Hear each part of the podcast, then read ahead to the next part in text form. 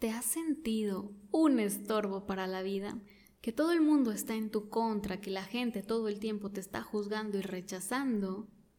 Entonces, siéntate, tráete tu cafecito y hablemos de depresión.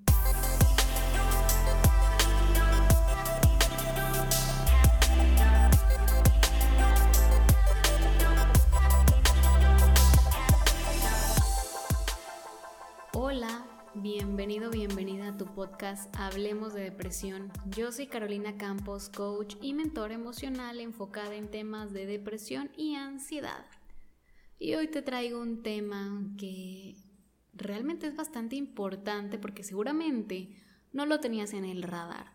Y quiero que hablemos de la herida de rechazo. La mayoría de las personas hemos llegado a tener, a sentir esta herida, ya sea un pequeño rasguñito o una herida profunda. ¿Qué es la herida de rechazo?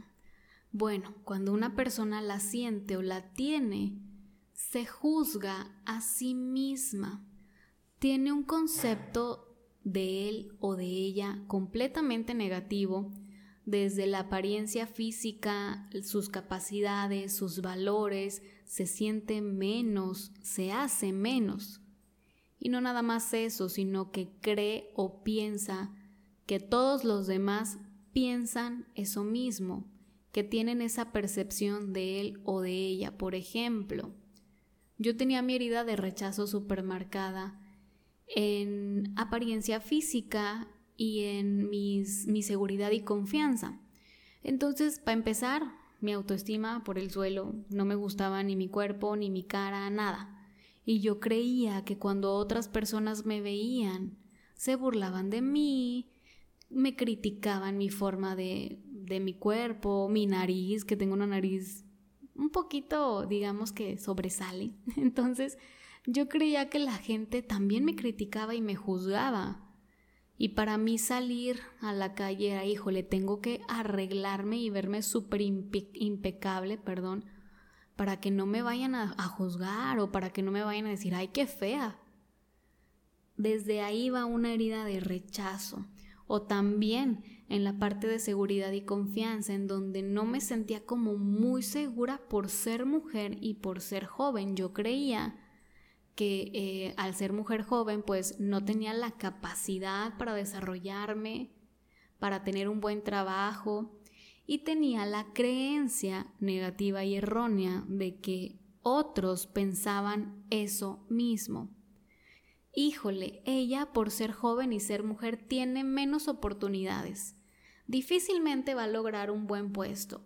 Le va a costar muchísimo trabajo llegar a ser, no sé, gerente o tener un puestazo en la empresa. Esas eran mis creencias. Yo me daba muy poco valor, yo creía que no podía, que no tenía la capacidad, pero era mi creencia. Esa es una herida de rechazo, cuando te percibes a ti mismo o a ti misma como alguien inferior en cualquier sentido. Y no nada más eso, sino que tú crees, tú piensas que los demás opinan lo mismo de ti.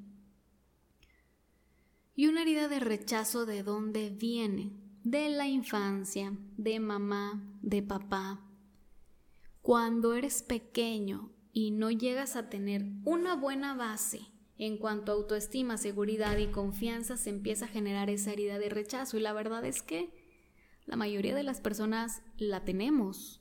¿Por qué? Porque venimos de papás súper estrictos o muy sobreprotectores que no te dejaban ser tú mismo o tú misma, que te regañaban todo el tiempo y eran de los papás de lo haces todo mal, siempre te equivocas y no puedes hacer tal cosa, no puedes salir, no tienes el derecho.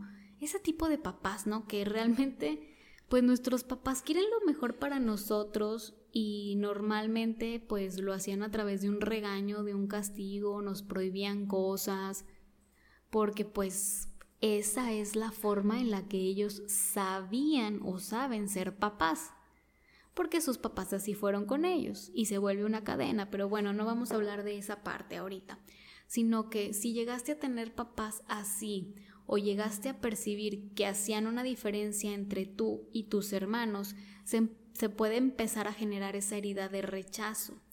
Otra importante es que realmente lo hicieran como tal, así como que no queriendo de, híjole, mijita, bájale a la comida porque como que ya te aprieta el pantalón. O híjole, mijito, este, como que mejor cortarte el pelo porque ese no se te ve tan bien. Imagínate qué va a pensar un niño o una niña. Pues mis papás no me quieren, no me están aceptando tal y como soy, les doy vergüenza. Y empiezas a creer que hay algo malo en ti empieza ese rechazo. Algo que genera una herida muy obvia es el bullying. Que muchos dirán, pues es que así crecimos y así nos llevábamos, pero no me vas a negar que cuando te hacían bullying jugando o se llevaban jugando de que, ay, estás bien gordo, jugando, jugando, pero te dolía. Y empiezas entonces a ponerle foco a esos, entre comillas, defectos físicos. Y te empiezas a desvalorizar, y entonces, a lo mejor eh, cuando eras niño estabas gordito, gordita y ahorita tienes un cuerpo delgado, pero te sigues sintiendo como ese niño o niña gordito o el, entre comillas defecto físico que te hayan puesto. Entonces esa herida de rechazo la verdad es que genera muchas creencias erróneas de ti, de tus capacidades, de tus valores, de la vida de otras personas. ¿Y qué pasa cuando hay una herida de rechazo? Dime algo. ¿Eres perfeccionista? ¿Buscas que todo salga impecable? ¿Buscas no equivocarte, que todo sea perfecto? Si tu respuesta es que sí, muy seguramente tienes herida de rechazo. Obviamente una persona que ya la han rechazado anteriormente cree que tiene muchísimos defectos y que debe hacerlo todo perfecto y equivocarse cero para que no la vuelvan a rechazar. Como le duele que las personas lo hagan o la hagan menos, va a buscar no equivocarse, ver y lucir impecable para evitar nuevamente esos rechazos. Y quiero decirte algo que me pasó muchísimo, pero muchísimo tiempo. La perfección no existe. Y si tú buscas perfección, vas a vivir frustrado o frustrada porque estás yendo tras algo que no existe. No cometas ese error que yo cometí por años. Buscaba también muchísimo complacer a otros Haz de cuenta que con mi mamá era una, con mi papá otra, con mi novio otra, con mis amigas otra. Yo era como 100 personas diferentes, dependiendo con quién estuviera. Porque para darles por su lado y evitar ese rechazo. Entonces, por años, yo no me permitía ser yo misma. A mí me daba muchísimo miedo opinar algo diferente o contrario a las personas, porque me van a juzgar y me van a rechazar y no quiero.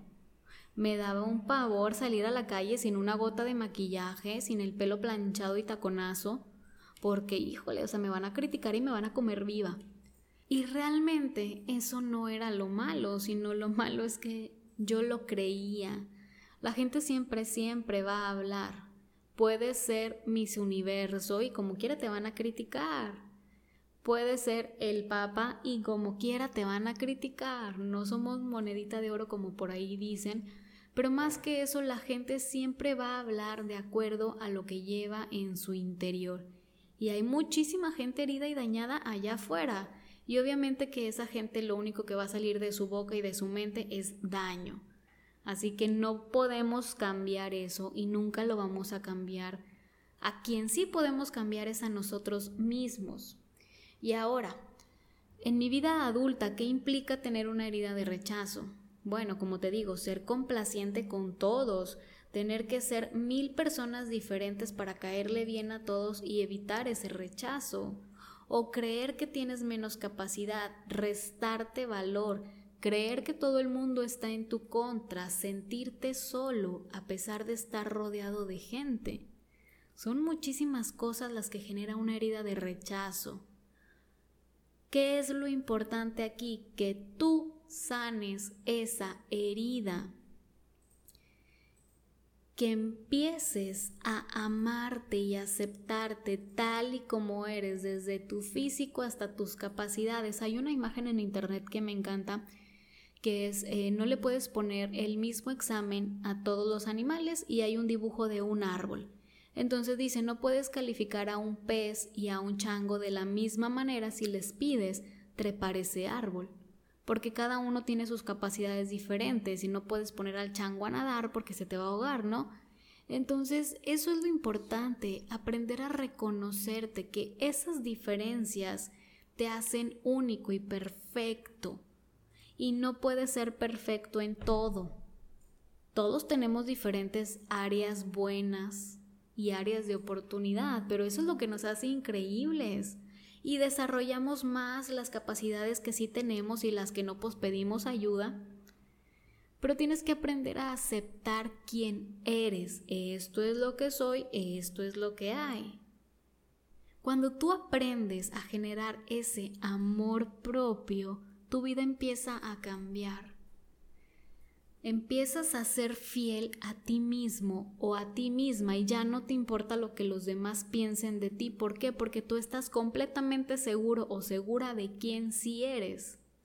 En mi caso, por ejemplo, cuando empecé y acepté amarme, ya no me importa si salgo sin una gota de maquillaje en tenis y con chongo, la verdad es que me siento increíble y me siento completamente yo. O por ejemplo, ahorita que eh, tuve mi bebé hace seis meses, mi cuerpo no es el mismo, estoy más delgada y tengo pancilla de perrito chihuahueño. ¿Por qué? Porque mi cuerpo pasó por cambios y no me interesa. Ahorita realmente no, me importa mi físico, me siento increíble. Sé que tengo muchísimo valor como mujer, como persona. Amo y, me apasiona lo que hago, que es ayudar a otras personas. Lo disfruto muchísimo. Sé cuáles son mis creencias, sé cuáles son mis valores y lo que otras personas vengan y opinen de mí se me resbala. ¿Por qué? Porque estoy segura de quién sí soy.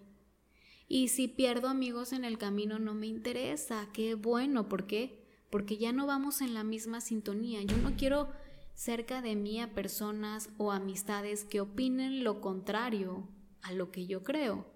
Es más, empiezo a sumar personas que tienen mis mismas creencias, mis mismos valores y hacemos amistades increíbles. Ya no me importa perder, porque cuando pierdo gano otras cosas como paz, estabilidad, tranquilidad. Dejo de fingir ser quien no soy. Y a quien le caiga bien, qué bueno, y a quien no le caiga bien, está bien, es completamente correcto y no me lo tomo personal. No me interesa. Ahí está la clave.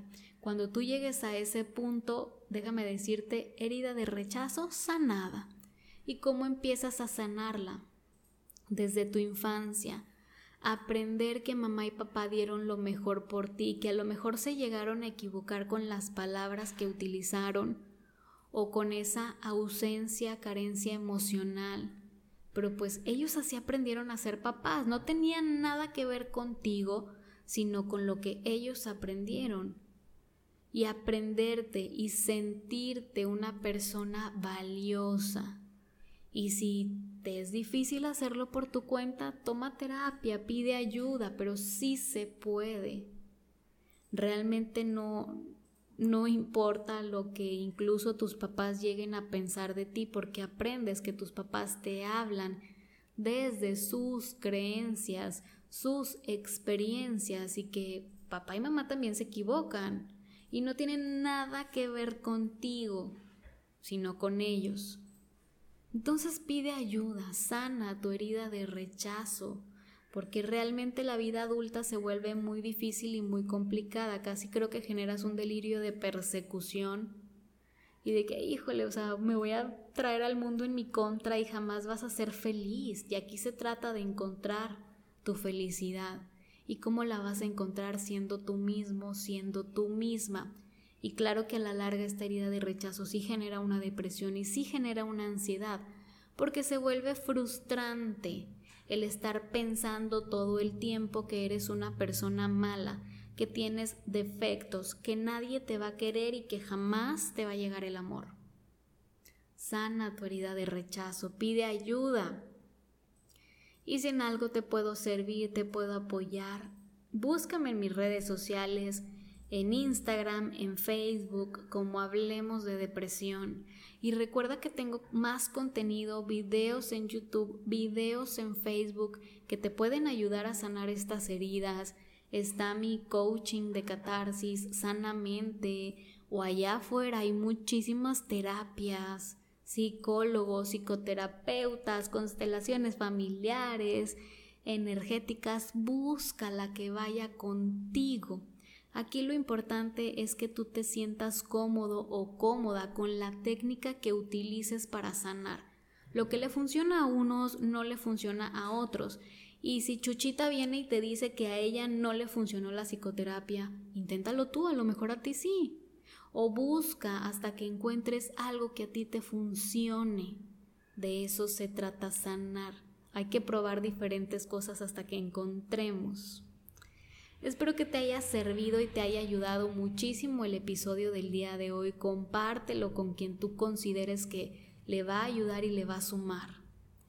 Te veo en el siguiente episodio. Te deseo la mejor de las semanas y hablemos de depresión. Bye bye.